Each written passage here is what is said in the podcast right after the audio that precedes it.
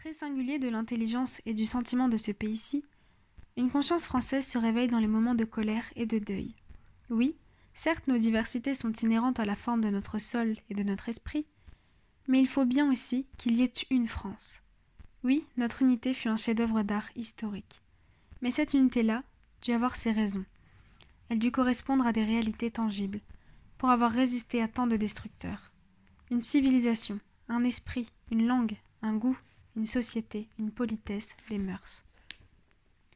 Ces expressions d'intérêt profond ou sublime, ces hauts produits de notre combinaison séculaire, ne peuvent donc se renoncer aussi facilement que l'espèrent nos ennemis. Menacés, ils se développent, et la sensibilité patriotique qui se manifeste par la force de la douleur peut apporter par réaction des changements à notre destin.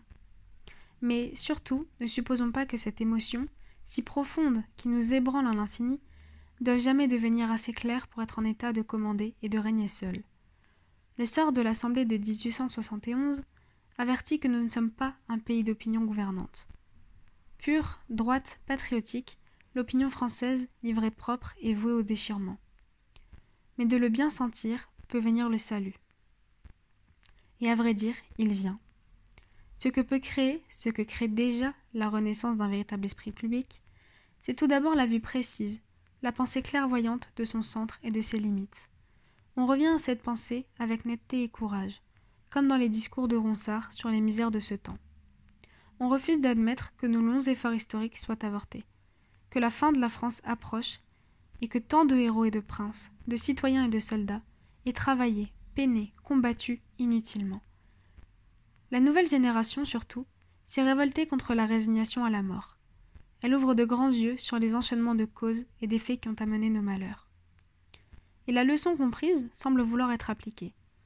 Au surplus de la génération antérieure, qui défend avec mollesse l'erreur dont elle fut bercée, et quand elle s'entend âprement reprocher d'avoir élevé sur le trône ou scellé sur l'autel la statue de la division, l'idée de la querelle, la notion du parti, elle cesse de se vanter, comme jadis, d'avoir fait un progrès mémorable sur la barbarie des vieux âges.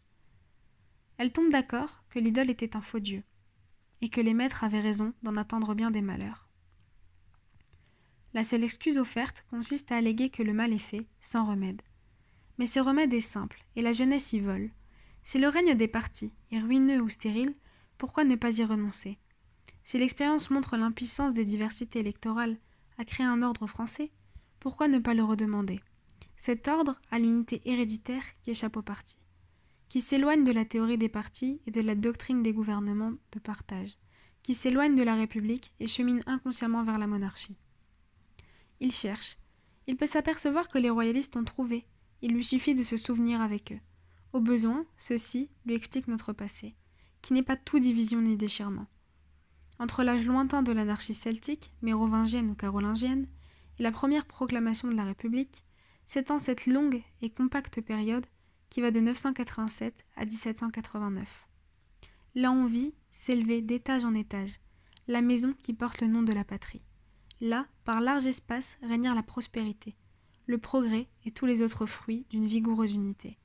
Là, de siècle en siècle, par efforts inégaux mais constants, la France se fit.